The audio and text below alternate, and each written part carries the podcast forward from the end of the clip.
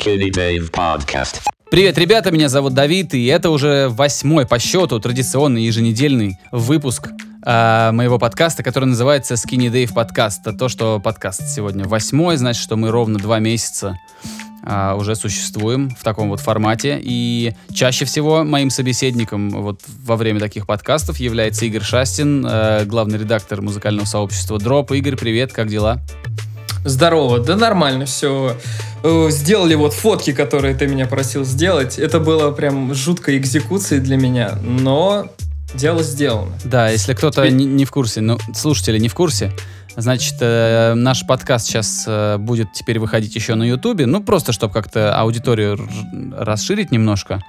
И там в комментариях люди пишут, что и даже здорово, потому что ВКонтакте, например, в Украине сейчас как-то странно работает, и им удобнее слушать э, именно на Ютубе. Вот, и, и чтобы как, как бы, чтобы презентабельно выглядели все эти выпуски, я попросил Игоря, чтобы он прислал мне несколько своих фотографий, чтобы можно было на ну вот на, на скриншоте подкаста что-то размещать, чтобы было видно, кто, собственно, беседует. Вот, и для него это было челленджем. Ну что, ты справился, ну, да, все я... у тебя получилось. Не, на самом деле, мне гораздо проще говорить, чем что-то позировать и прочее. Я тебя чувствую жутко неуклюже.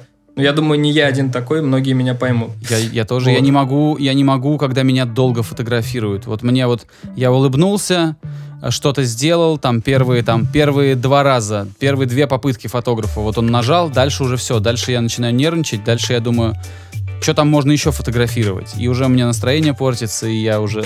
Короче, мои лучшие фотографии, это фотографии, сделанные сразу, мне так кажется. Может, оно так и есть. Вот, ну, а как, как мы с тобой разговаривали, мы живем в такое время, когда нужно уметь а, ну да, состряпать, состряпать мину на камеру, чтобы все это выглядело презентабельно относительно. Ну, у нас с тобой в подкасте э, физиономии не очень презентабельно будут выглядеть, потому что я тоже фотографируюсь просто в комнате на фоне стены и, и пофигу. Но вообще надо все это уметь, надо уметь там э, правильно ножки сложить или там как там, знаешь, там правильно повернуться рабочей стороной. Угу. Как там все эти звезды Инстаграма делают. Ну, это, это важная действительно фигня, чего что говорить. Да, друзья, э, наш подкаст теперь выходит еще и на Ютубе. А, всю прошлую неделю, блин, у меня почти вся прошлая неделя а, была я ее провел в попытках залить эти же эпизоды, ну то есть, чтобы они появились у людей в, в iTunes и в Google Play. И я столкнулся с такой, э, как, как, как я это назвал, не всерьез. А бюрократия 2.0. То есть это как бы та же бюрократия, только в интернете. То есть, грубо говоря, интернет, он должен ускорять процессы, да, делать что-то более удобным, легче доступным и так далее. То тут получается, что я как бы как будто в паспортный стол пришел. То есть э, я попытался, значит, залить ну, это не совсем залить, но, в общем, сделать так, чтобы подкасты, которые мы публикуем на Кастбоксе, а, чтобы они транслировались э, в iTunes. И для этого нужно было просто отправить ссылку в правильный раздел в, э, внутри своей учетной записи iTunes. Я это все сделал. Вот, iTunes у меня учетка американская, и все данные у меня там американские. Ну, то есть, э, там, карточка банковская, там, PayPal. Э, вот. И, значит, iTunes воспринял это, то, что, так как я это с американского своего аккаунта отправил, что этот подкаст будет на английском. А у меня в настройках все стоит, что у нас на русском языке подкаст, все там, везде, где надо, все галочки поставлены. Вот. А, и, значит, все, э, все остальное хорошо, все обложки соответствуют всем требованиям техническим там этого iTunes. Вот это все сделал, всю эту я там пере переверстал все эти обложки, сделал, чтобы они были тех требований, которые требования к альбомам выдвигает iTunes. Ну, короче, все сделал. В итоге загвоздка а, получилась на том, что подкаст у них по умолчанию воспринимается как подкаст на английском, но на деле-то он выходит на русском. Вот, я думаю, ну надо как-то поменять язык. Начал менять язык своего, своего iTunes, своей учетной записи. Он мне говорит, ну если вы меняете язык на русский, значит вам нужно, э, значит, подвязать туда банковскую карту российскую или российский номер телефона. Ничего себе. То, то есть, казалось бы, да, вот просто поменять язык в подкасте где-то, ну, ну просто поменяй там в этом, в, выпадающем меню, что язык не английский, а ну любой другой, там какой там, на каком ты делаешь там свой подкаст. Это не важно. Ты можешь быть арабом, который сидит в Нью-Йорке и делать подкаст на арабском языке. Да, для своих ребят. там. Да, да, да. Но вот почему-то Apple как-то очень авторитарно к этому подошел, и я вместо того, чтобы сегодня вот в этом вот эпизоде обрадовать наших слушателей, слушателей тем, что они могут просто в iTunes зайти и поставить подкаст совершенно бесплатно послушать, не устанавливая никаких дополнительных программ. Вот не могу этого сделать. А, Ну, мы будем как-то это преодолевать, будем делать так, чтобы наши подкасты были просто в Google Play и в iTunes. А пока, друзья, если хотите слушать все это в телефоне, то а, бесплатное очень хорошее приложение есть, называется CastBox. Вот, и там все-все-все мировые подкасты публикуются, начиная от National Public Radio американского, там National Geographic, TED Talk, и Джо Роган, которого я постоянно слушаю, и много-много других всемирно известных подкастов от вообще от любых там профессионалов всех индустрий. Вот поставьте себе приложение CastBox и сможете качать наши эпизоды к себе в телефон, слушать их тогда, когда вам нужно.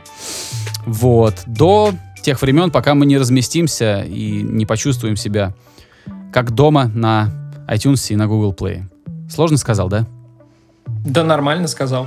Ну, На вот самом деле, я, честно говоря, точно не помню, а ты можешь загружать на CastBox и с CastBox транслировать в iTunes?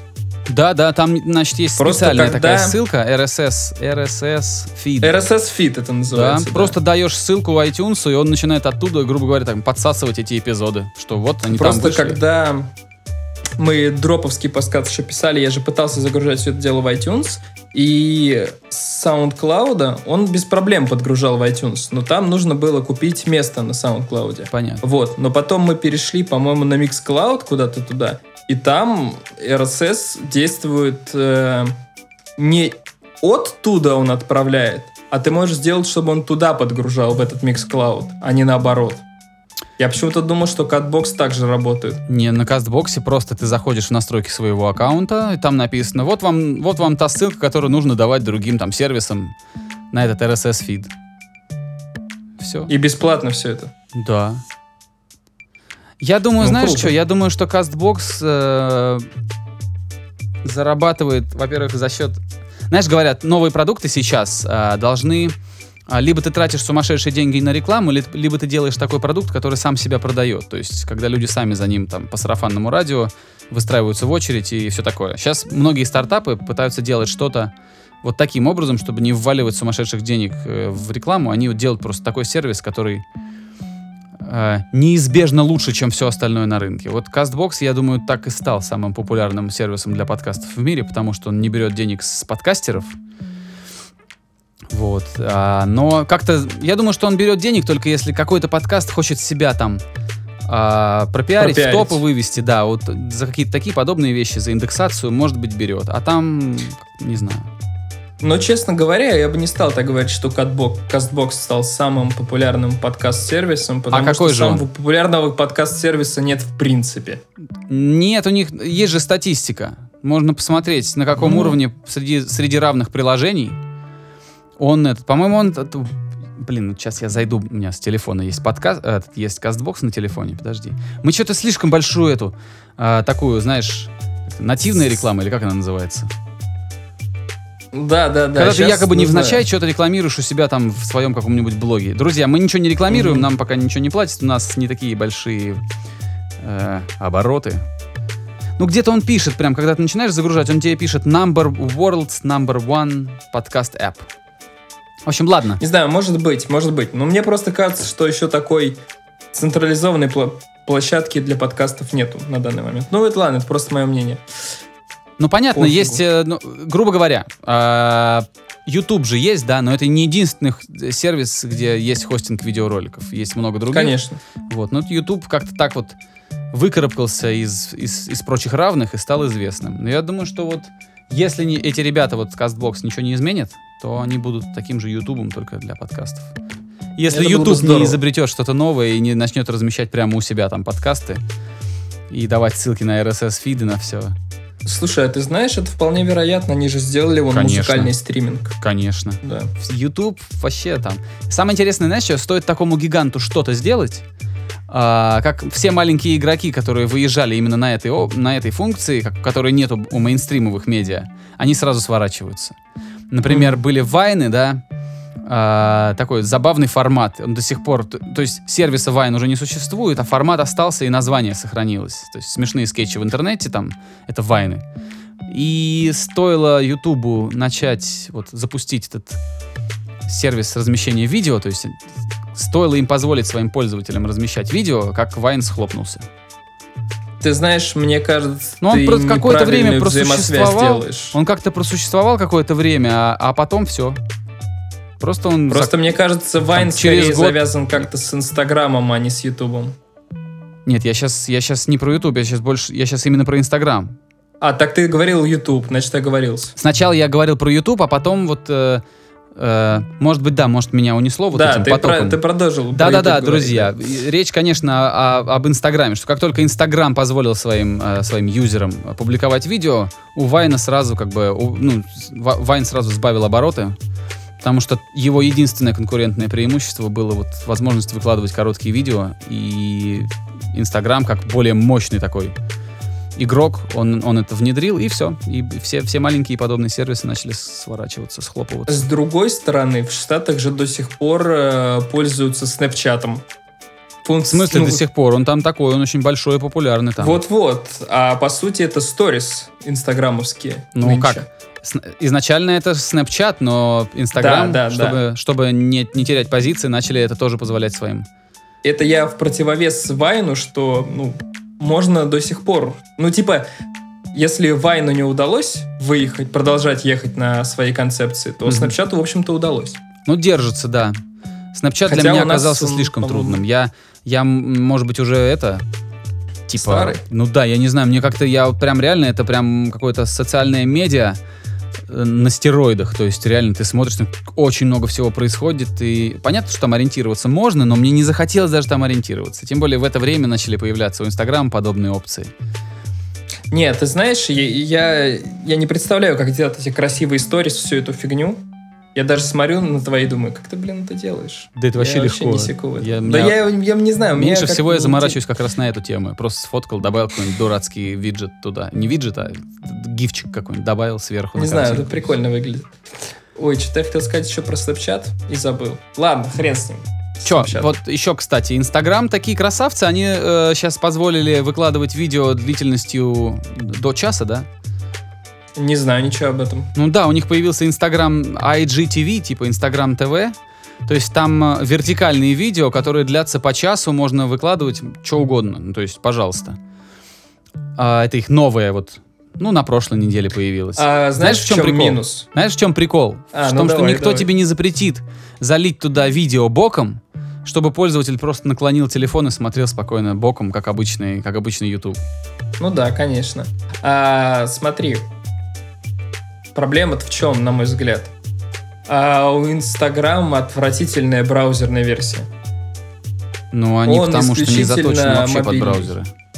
Ну, а смотреть час на телефоне, ну, не всегда круто, мне кажется. Не всегда круто, но есть, я знаю, у меня есть несколько знакомых, которые вообще уже давно не воспринимают информацию с, там, с экрана ноутбука или с компа. Именно вот так в Не. телефоне. Посмотреть матч в телефоне. Представляешь?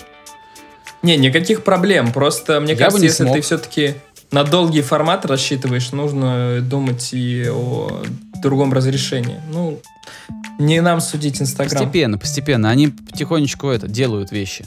Потому что если они перестанут развиваться, перес- перестанут как бы предлагать какие-то конкурентные идеи пользователям, пользователи начнут убегать куда-то. Да.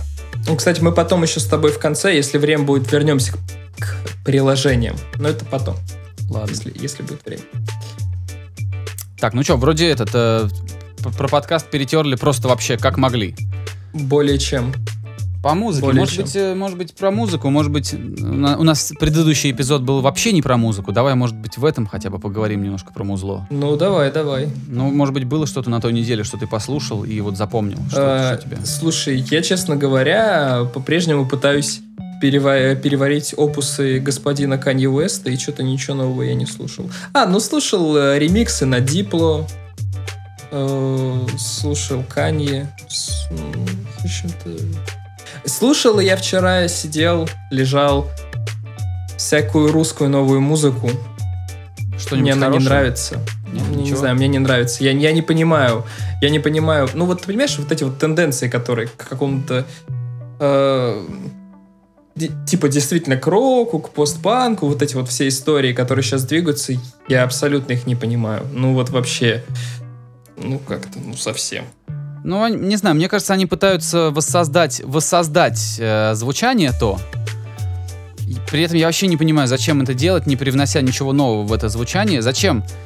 Э, ну, есть же уже все это. Грубо говоря, там группа Кромио, про которую я уже, мне кажется, я прям вот то же самое, что я сейчас скажу, я уже где-то говорил.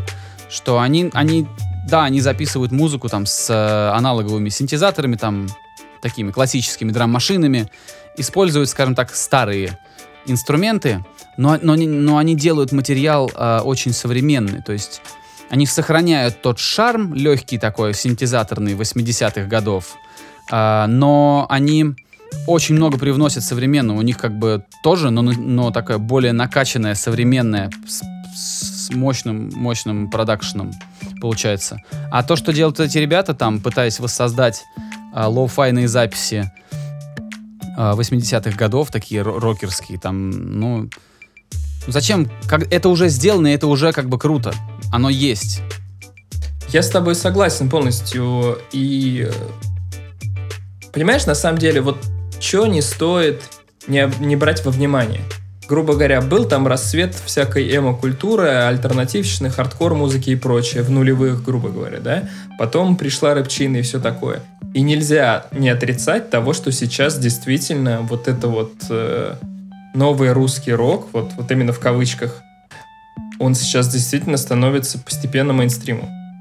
Нельзя отрицать, наоборот. Нельзя отрицать, что он становится. Ну да, я сказал, нельзя не отрицать. Ну да, ну ничего. Ну, короче, Нет, понятно, что да, да, а, больше появляются этих говнарей на фестивале «Боль». Это вот... Я Да, смотрел да, да. репортаж с этого фестиваля, Господь всемогущий, как же это все неловко. Но я ну, не, э, нич- я, я не понимаю, я просто серьезно, я не понимаю. Я себя чувствую каким-то э, с таким, знаешь, если ты себя, наверное, совсем стариком чувствуешь в этом плане, я себя чувствую таким, знаешь, уже таким стареющим. Ну, короче, не стареющий. знаю. Мне, может быть, дело вообще не в возрасте, а в том, как ты любишь музыку, какую, какая музыка тебе нравится и какая культура фестивальная тебе ближе. Вот мне вот этот фестиваль «Боль», который вот был недавно, на котором выступали все эти гречки, а, а, я просто посмотрел и подумал, что ну, это как бы такие же говнари, только уже не нашествие, а вот, ну, как бы, а, а их племянники и дети. Ну, так есть- вот, оно это все еще поколение- материала, там большая часть материала, она, ну, я не могу слушать эти группы, потому что, я, ну, там ничего, ничего не происходит того, что я уже не слышал. Ну, это, короче, поколенческая история. Не вот знаю. поэтому я и говорю, что старый, потому что это абсолютно поколенческая история. Для людей это что-то новое, свежее. Вообще очень странно себя чувствовать уже каким-то не самым молодым поколением. Ну ладно. Почему она слушай, за- поколенческая-то, если это вопрос что- не, не- не поколения, а вкуса? То есть, если там Ну отстойное нет, музло, ну а есть фестивали, на которых шикарное 15 музло лет. играют. А? Людям 15 лет, они, они услышали для себя что-то новое, там, гречку, условно. И они такие, ничего себе, а еще есть, там, не знаю, пассаж. И они такие, вау, как круто. А то, что, э, там, не знаю, что угодно было, you name it, как бы, это не важно. Ну, короче, Все мы, все, мы, все мы слушали фигню, которая когда-то к нам приходила. Я не знаю. а, когда я в 10 лет услышал Линkin Парк, для меня это было откровением каким-то. Потому что мне казалось, что это ну, вообще что-то такое мгм. невероятное. Или там 50 Cent. Вот тебе 10 лет, ты слышишь 50 Cent, ты думаешь, ё-моё, нифига себе, это круто. А сейчас это выглядит уже не круто. И если кто-то сейчас начнет это делать, это будет странно. А для них это не странно и новое что-то. Вот и все. Так что, мне кажется, это абсолютно возрастная поколенческая история. А не то, что они какие-то там плохие, слушатели плохие или кто-то там еще плохой. Но я, конечно, как-то совсем вот в противоречие со всей этой тусовкой. В Ну, потому что главное, что должно там объединять людей, это музло. Оно отстойное. То есть ты видишь просто, грубо говоря, я не знаю, сколько посетило там тысяч человек этот фестиваль. Сейчас даже не речь о фестивале там каком-то конкретном. Просто, если какой-то фест собирает 10 тысяч человек, и при этом музыка там, ну, откровенно слабая, не там, без, без э, божьей искры, а, то ты начинаешь думать, ну, неужели вот эти 10 тысяч придурков как бы не слышат, чё, чё- на что они вообще пошли, за что они платят?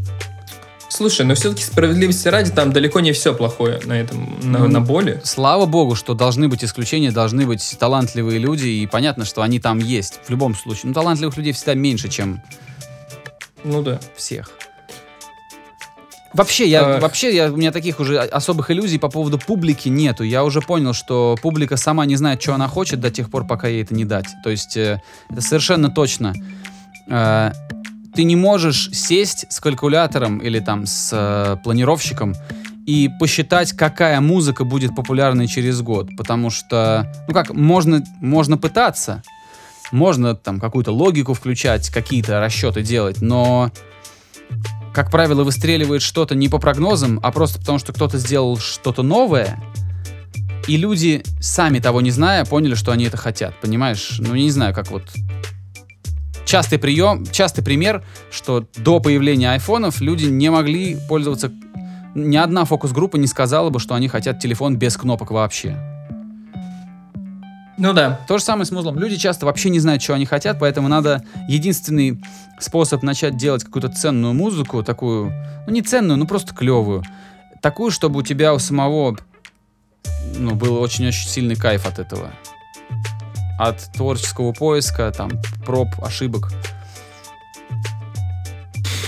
Ну, то есть не надо имитировать группу кино и там и что-то такое пытаться там в, в прошлом выкопать, когда надо сейчас просто сойти с ума и сделать что-то что-то очень-очень свободное, что-то новое, что-то свежее.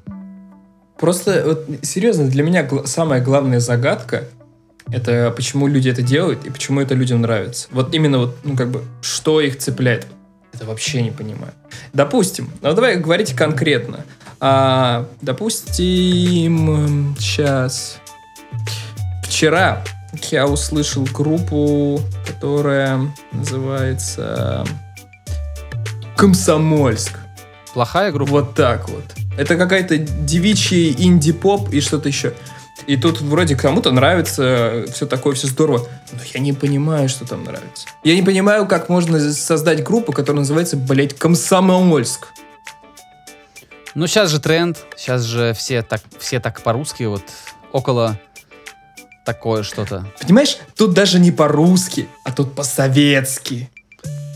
И у меня это такую антипатию вызывает, что просто жесть. Вот понимаешь, именно вот плохие какие-то вот эти вот совковые проявления берут и делают их трендом. Ой, все, я, короче, горю, давай куда-нибудь переезжать. Ну, музыка-то хорошая у них или нет?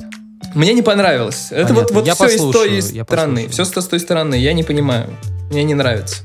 Просто инди-поп с женским вокалом, ну, я вот когда слышу такое вот инди-поп или синт-поп с женским Ну, вокалом, я сразу вспоминаю каких-нибудь Churches, вспоминаю каких-нибудь э, Purity Ring. Это прекрасные... вот Ты очень крутые группы назвал. Я, мне очень Особенно нравится Purity Ring Мне мне очень нравится Churches. Там супер классно все. Но вот это вот из того отрезка времени, который я понимаю Churches и Purity Ring. А вот это я не понимаю. То же самое, на самом деле, это же не только у нас происходит. Тот же самый Pitchfork, хотя Pitchfork всегда пихал непонятно кого, они вот пихают какой-то такой инди-рок. Вот, вот ин- инди-рок, вот это непонятно что. Вот это вот какая-то хрень.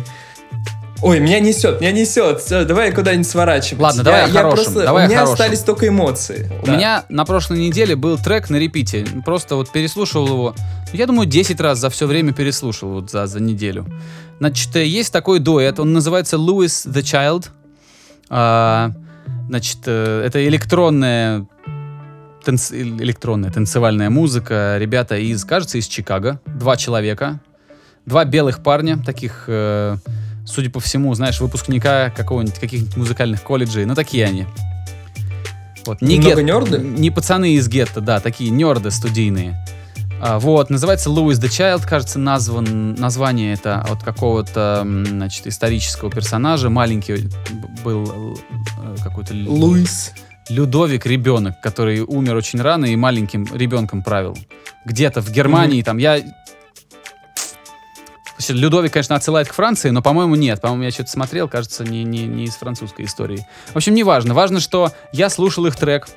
Они взяли, значит, э, к себе э, на вокал женский, ну, на проект, как это часто делают, приглашают всяких женщин-вокалисток. Пригласили, значит, э, артистку, кажется, австралийскую.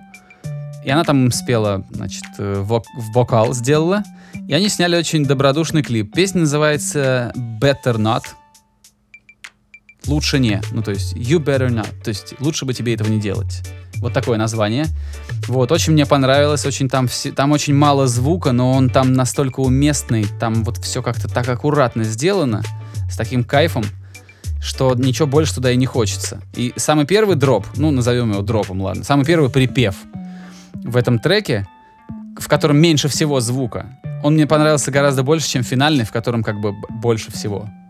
Я, честно, когда, когда у тебя на стене увидел вот этот клип, тоже сразу подумал, что, ну, походу, вот это Давиду понравилось. Потому что действительно миним- минималистично, интересно, любопытно. Ну, Хорошая песня. Да. А, ты знаешь, на что я очень сильно обратил внимание, когда вот смотрел видео, в первую очередь? То, что, собственно говоря, певица, девушка, а, блин, как бы это сказать, чтобы, чтобы я не, не был каким-то дегенератом? Короче, что она обычная, вот что она может быть, условно говоря, твоей подругой, что из нее не делают какую-то непонятно кого, как, эм, там, не знаю, Тейлор Свифт или каких-нибудь черных див, прочих, кого угодно. А это просто, ну, какая-то честная девушка, симпатичная, Girl немного Door полненькая. там. Да, Girl Next Door, и мне это очень понравилось, потому что это, это, блин, искренняя херня, ну и за это сейчас очень топит, на самом деле. И, короче, вот это мне понравилось. Че, при- приятная певица такая. Ну да, там, скажем так, не обложечной красоты, но очень приятная И это девушка. клево. Вот я тоже, я вообще как да, бы не, Это очень клево. не поклонник стандартизации никакой. Я могу там, знаешь, там высраться в Твиттере, какие-нибудь написать гадости. Ну, Твиттер, он же Мгм. для ненависти, но, в принципе, мне вообще никогда не это, не, не, не вот не нравилось, когда там а, людей по внешним каким-то признакам э, как-то, ну, дробят. Да. Меня как-то в детстве вот научили, что нельзя... а,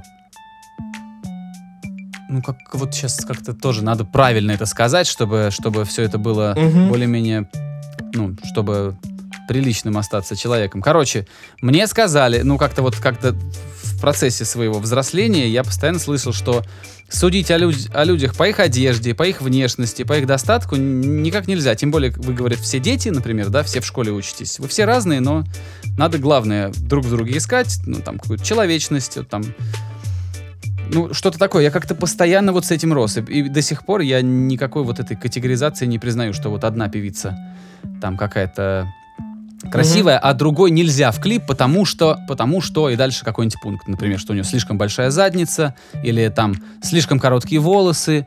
Вот, Мгм. вот это я все не люблю, и это здорово, да. Я с тобой абсолютно согласен. Классно, что нее позвали. Она там просто девчонка в толстовке. Да, каких-то- это вот просто, ну вот какой-то твой друг.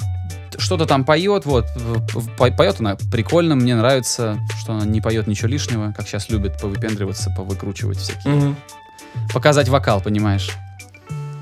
Вот, Да. так что да. Короче- Луис the Child красавцы, музыка прикольная, но я, знаешь, заметил, на примере Луис the Child, э, вот этого вот электронного дуэта, я заметил, они начали в хопчик ударяться, там у них есть э, другие фиты с, с- с рэперами, где музыка вообще не танцевальная, а там прям вот трэп такой, э, такой мрачный. И сразу вспомнил про то, что на прошлой неделе случайно на том же Пичфорке увидел, значит, э, не помню имени журналиста, не, не запоминаю я. Значит, он писал э, ревью на новый альбом Маршмелло, такой Э, электронный, Я знаю, кто это такой, но я не слушал. его. электронный продюсер такой есть. э, с- ну, никто не знает, как его звать, там, кто он на самом деле. У него на голове все время такая маска в форме э, зефирки. Мармеладки. Ну да. Да, и, значит, вот Маршмелло выпустил новый альбом, и на примере этого альбома, значит, э, автор Pitchfork написал, что EDM, коммерческий EDM, стадионный, он доживает свои просто последние какие-то эм, последние годы в таком вот виде, потому что, говорит, э, если посмотреть, то тенденция общая такая. Продюсеры, которые делали стадионную танцевальную музыку, сейчас начинают э, диверсифицировать все. То есть они начинают с рэперами что-то делать, ударяться в поп. э, то есть сугубо клубное такое стадионное музло уже, ну, как бы не делают люди. Все хотят скажем так, распространять свое влияние и на Да. другие жанры и меньше, ну, меньше упираться в этот EDM, потому что, ну, раньше он приносил огромную кучу денег, он действительно, ну, представляешь, ты один человек, э, диск-жокей, у тебя там лэптоп, ну, ноутбук, компьютер, там несколько проводов, ну, грубо говоря, у тебя гастрольный набор твой помещается в рюкзак весь. Вот ты один, ты- максимум, кто тебе еще нужен, ну, может быть, турменеджер рядом с тобой. Если ты совсем известный, ну, пара охранников. Да. Вот, и это типа очень удобно, и этот жанр был по, по, грубо говоря, по соотношению затрат и прибыли, это был потрясающий хлебный жанр. Прикинь, ты один человек, и ты можешь приехать куда-нибудь, бахнуть на каком-нибудь опенэйре, без декораций, безо всего. Ну, бойлер-рум просто. И типа Но очень много заработать на этом. Не, не декорациями, а попыткой в эксклюзивность. Ну да, ну в общем, я об этом говорю, что экономически EDM был прекрасен, так же прекрасен, как рэп. Просто с полотенцем ходишь со стра- из стороны в сторону по сцене. Вот, а получаешь больше, чем рок-группа из восьми человек. Вот, ну это- и, се- так, и что и сказать? сейчас тенденция такая, что продюсеры, которые ударялись в EDM и осваивали там свою грядку, сейчас начинают делать что-то другое. Тиесто начинает делать танцевальные дискотечные хиты с, э, с Гуччи Прямой Мэйном. бочкой. С Гуччи Мэйном. А, потом... Ну, окей. То есть много такого интересного происходит, Мне что... кажется, Гуччи Мейн, он мог бы всю EDM-сцену обеспечить куплетами, не моргнув глазом. Гуччи Мэйн, мне кажется, может заказать, заказать на этом на, на, на драйв-сру в Макдональдсе какой-нибудь сделать заказ, и это уже можно просто положить на бит, и оно само начнет Абсолютно. как-то это. Он как-то Да. очень легко. Очень производительный. Короче, Кстати, да, а- вот такие тенденции. EDM перестает, э, перестает быть таким вот прибыльным жанром, наверное. Но он все еще прибыльный, Да. но не так прибыльный. И У, все. У меня так жутко гром грохочет за окном. что я хотел сказать по поводу EDM? Мне нравится и э, электронный продюсер Getter, может быть, слышал. Слышал, но он, Он- по-моему, же этот, он же с Гостмейном что-то делает, да? Вот, он вообще э, на Осле с Криликсовской, и он делал вот эти вот дабстеповые EDM штуки. А потом его понесло. Он стал делать продакшн Гостмейну, Suicide Boys. Блин, он с Пингаем трек записывал. А, кроме того, он вот последний свой т- трек, который он выпускал, Colorblind называется. Там Подожди, это трэповые... Не-не-не-не-не. Такое же название. Тот с Lil Зеном это Дипло, а тут Colorblind э, Понятно. гетеровский. Ну так вот, там трэповые куплеты э, и демовские дропы, и вторая половина это какой-то пост-хардкор. Ну, прекрасно, что, мне такое нравится. Ну, то есть, чувак, ну, как бы экспериментирует. Это к Надо тому, только что на русский EDM язык все это перевести. Аусла, где он раньше был, это лейбл Скриликса, электронный А я же лейбл. сказал. А, да? По-моему, ты просто Да. сказал Аусла так в проброс, знаешь. Не-не-не. Ну, а, Я слушай, сказал, он, что Осло, он типа, оттуда лейбл ушел, и сам по себе он отписался, или Мне он кажется, он до продолжает сих с ними пор там работать? есть. Мне кажется, он до сих пор там есть. Вообще, про Ауслу гораздо меньше сейчас стало слышно, чем год назад или два года назад. Ну, потому что не... Опять же, вот потому, почему мы... Про что мы говорим, собственно говоря. Так, сейчас мы посмотрим. Нет, все еще до сих пор там он вроде как Monster Cat, вот это Осло и Firepower Records. Вот эти вот это, хитросплетения лейблов и саблейблов, которые один Да. дистрибуция, другой еще что-то, третий, пятое, и у них вот сразу набирается там кредитов на несколько страниц. Да, и у него должен в этом году выйти альбом. У выходили уже сниппеты. Да, сниппеты с него выходили. При этом он на своем стриме показывал какие-то другие сниппеты, и там чуть ли не грайндкор был. Ну, в общем, Ничего, здорово. Я такое куда-то люблю. понесло. Да. Ну, это прикольно. И Гетер прикольный, веселый паренек. Приколен сам факт, что что-то меняется, что люди что-то ищут. Мы тоже с тобой об этом говорили, что сейчас простор для эксперимента гораздо шире. То есть никто тебя... Сейчас, грубо говоря, сделав что-то, так, ну, какой-то отрыв башки, странное что-то, у тебя есть все шансы а, получить какое-то признание. То есть если...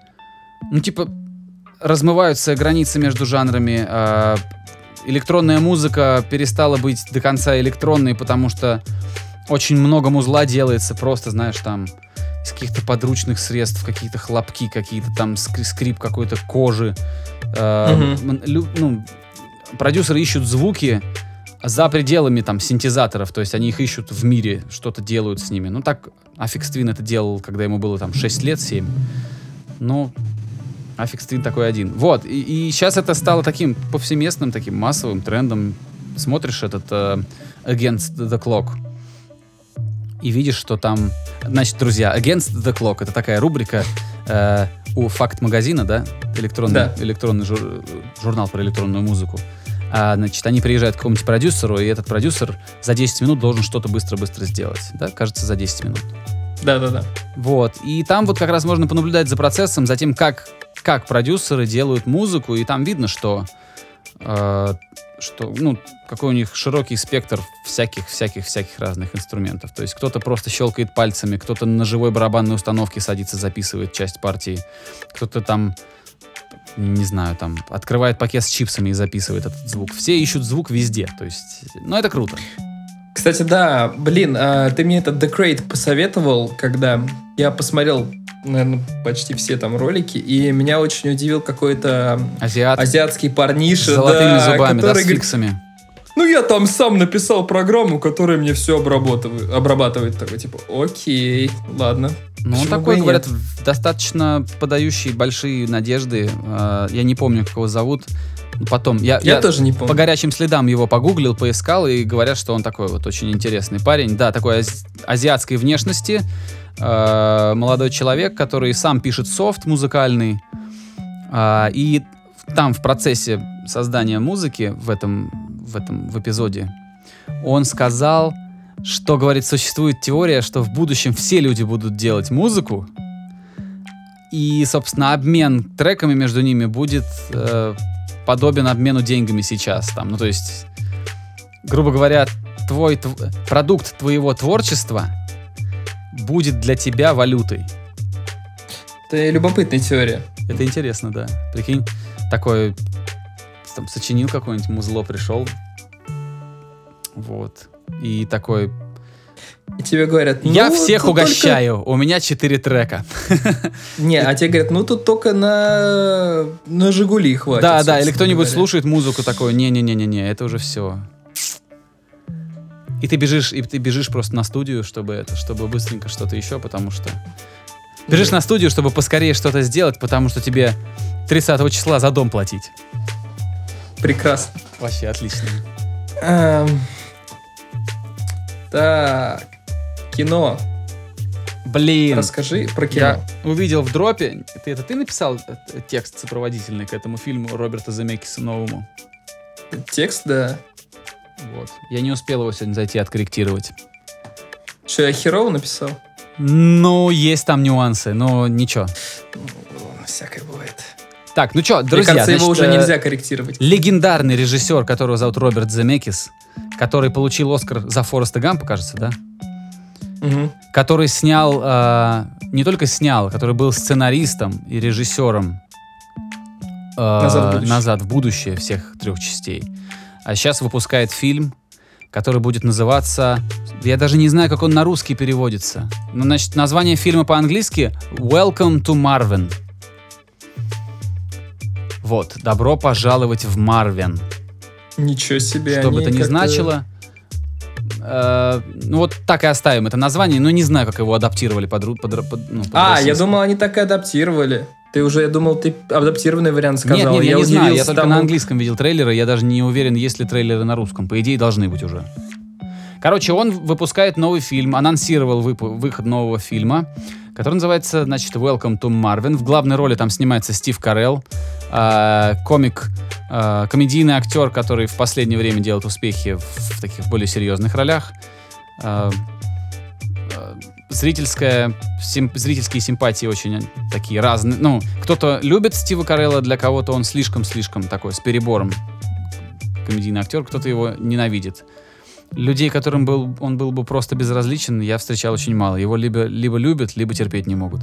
Вот, он сейчас играет в этом фильме. Фильм заявлен как, как драма, выйдет 21 декабря, и это про то, что человек, жертва нападения, кажется, нацистов, а, теряет способность то ли разговаривать, то ли писать. И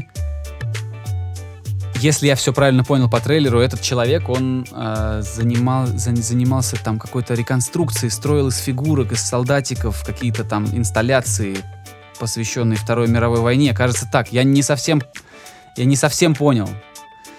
И Ну. что, грубо говоря, вот за счет вот этого своего увлечения он пытается бороться с серьезной психологической травмой, которую ему нанесли во время нападения. А, сложно рассказал. Посмотрите, посмотрите трейлер в этом, ам, в, в дропе Дропе. или просто на ютубе. Лучше, конечно, в дропе. Вот, э, называется Welcome to Marvin. Посмотрите, как там интересно и лихо все сделано. А, и какой это вообще новый взгляд. Ну, просто я такого раньше не видел. Чтобы кукольные сцены и персонажи, Ну, клево, которые да. типа 3D-персонажи с лицами реальных актеров, существовали в кадре одновременно с самими актерами, чтобы это все вот как-то, ну, как-то очень интересный такой... А как же черепашки-ниндзя? Нет, ну, понятно, что были вещи там, были...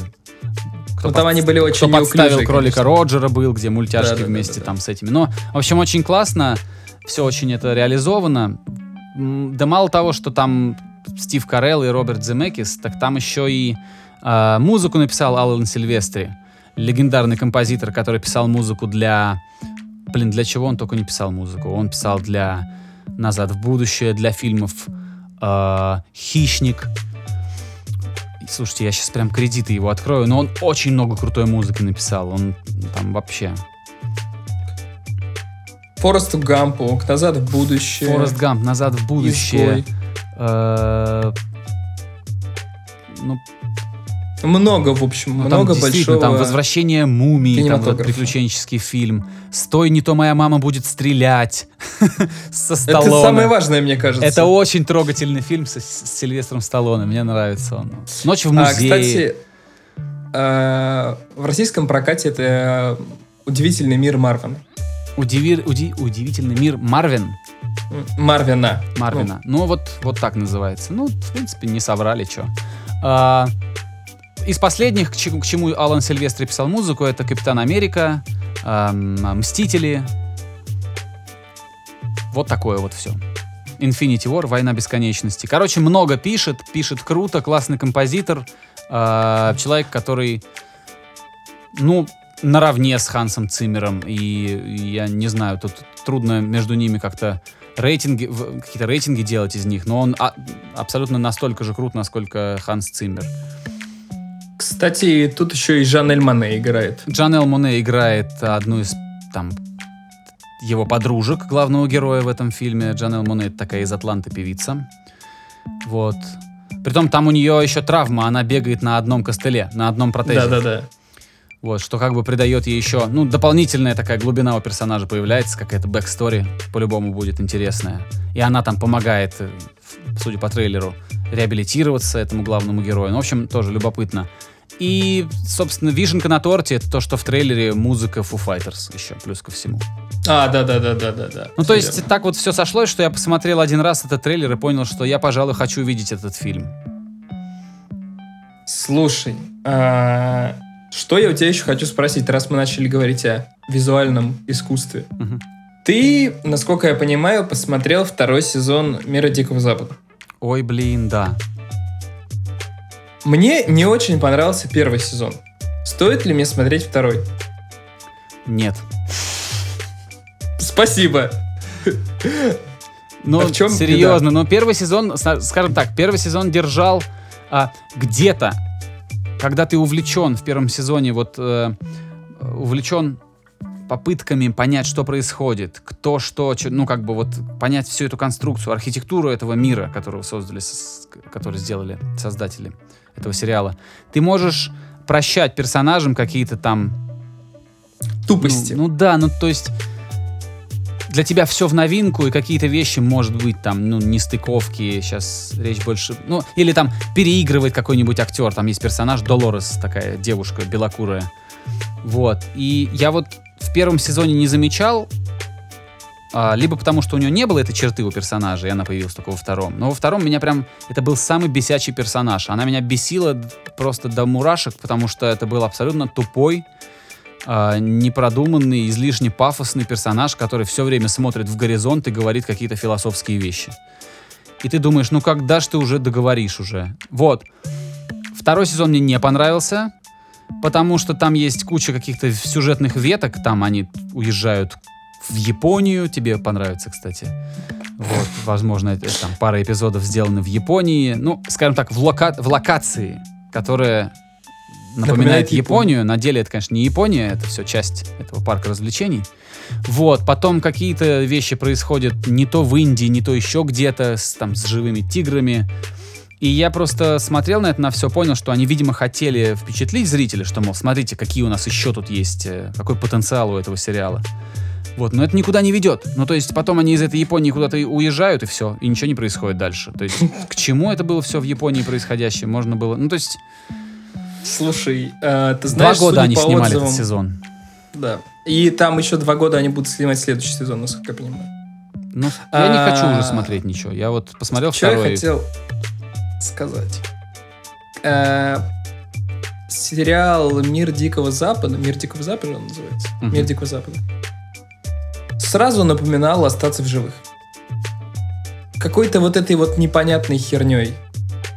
И тебе не кажется, что он вторым сезоном, как и Lost в свое время, пустился в непонятно куда? Блин, ну я не знаю, как можно ли такие параллели проводить. Но есть такое немножко, типа увлеклись, там начали петлять, что-то делать и... Ну, потому что, да, остаться в как- ну, где-то с середины. я не мог оторваться от этого непонятно- сериала. Я не мог оторваться от этого сериала первое время просто... Это был кошмар. Да. Потом, когда я крутой. понял, что это все не закончится вообще никогда, я подумал, ну, наверное, я не могу так много времени тратить на этот сериал. Ну, слишком много там всего.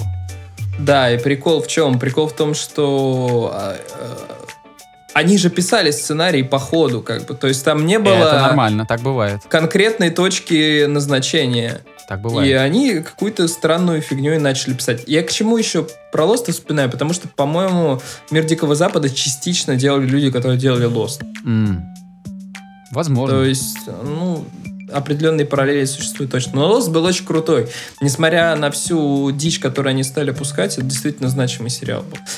И значимый в первую очередь потому, что он, во всяком случае, в России, как минимум, открыл путь для больших сериалов, действительно, ну, не то, что показывали в 90-х, а вот для новой вот этой вот эпохи сериальной, которой до Совершенно этого другого не было. уровня продукте. Да. Продукте? Что я сказал? Продукте. В каком, в каком Продукте. я вообще это сказал? В продукте. А, да, я, я понимаю, о чем ты говоришь. Если раньше все смотрели какие-нибудь аргентинские, латиноамериканские а, сериалы про то, что там у двух людей одно родимое пятно общее, там, на двоих, и они, типа, 10 сезонов выясняют, кто из них подкидыш, а кто, я не знаю, там, а кто в коме. А тут, тут, тут появляется что-то, что, что, ну, где актерская игра совершенно на другом уровне, где сценарная работа на другом уровне. Да-да-да, я согласен, что с Лоста... Ну, может быть, еще были какие-то. Была еще «Одиссея», которую Кончаловский снимал. Ну, слушай... Это было так а, масштабно очень для сериала и так неожиданно. Тут дело не в том, кто раньше начал, а дело в том, кто пробил Ну дорогу. да, да, да, я, я согласен. Вообще революция же, все, все говорили о том, что в сериальном производстве наступил ренессанс. То есть если раньше доверия к сериалам не было, то ну, как раз, наверное, с таких вот вещей, как Lost, с таких вещей, как э, Prison Break, побег из тюрьмы, а, наверное, началось это самое возрождение, что люди реально начали залипать в сериалы, даже те, которые были уверены, что они не подсаживаются на такие вещи. Ты не смотрел Prison Да. Break случайно? Нет. Ну, тоже, как, как и с Лостом, Первый У меня сезон, многие друзья серия кайфовали с него. невозможно оторваться. Но потом, когда ты понимаешь, что следующий сезон это будет просто побег из новой тюрьмы, из очередной, ты думаешь, ну окей, ладно. Вот, я перестал смотреть. Я Lost перестал смотреть и перестал смотреть Prison Break, потому что... Но я досмотрел Lost. Ну что там в конце-то? Ну ладно. А, непонятно. Ну окей. Ну там, как-то, понимаешь, э, там настолько все эфемерно. Ну, короче, очень, очень мутно, очень странно, все запутанно, и в результате тебе не, не очень-то дают ответы на поставленные вопросы. Так То это там вообще, слишком- так это еще и обманутые ожидания сюда подвязывают. Там слишком хотел много надо ответили. додумывать. Не, Слишком не много надо додумывать.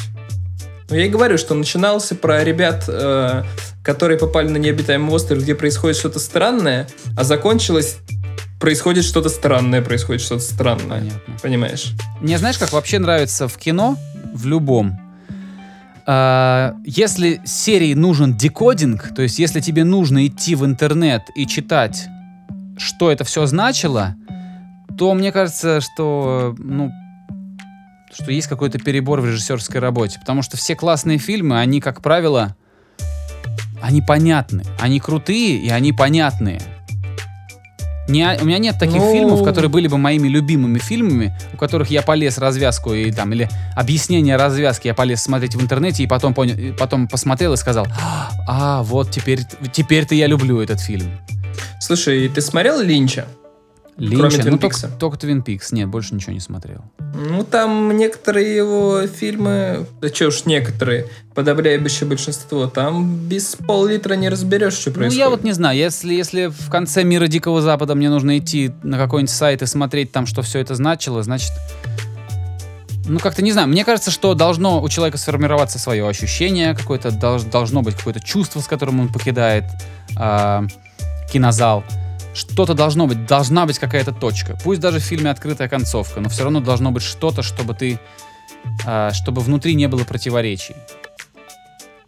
Не- не- нет, не совсем быть. чтобы ты можешь, ты можешь быть шокирован, ты можешь быть удивлен, ты можешь э, э, выйти с какой-то мыслью, что-то, ну то есть как-то на тебе должно все это произвести впечатление, но мне кажется не должно быть такого, что ты вышел и думаешь, так, блядь, что это было вообще сейчас, что я, что там это значит, там, ну то есть часть можно декодировать, потом посмотреть веселые интересные пасхалки, которые там сценаристы разбросали там по, по всему этому, там, ре- режиссер.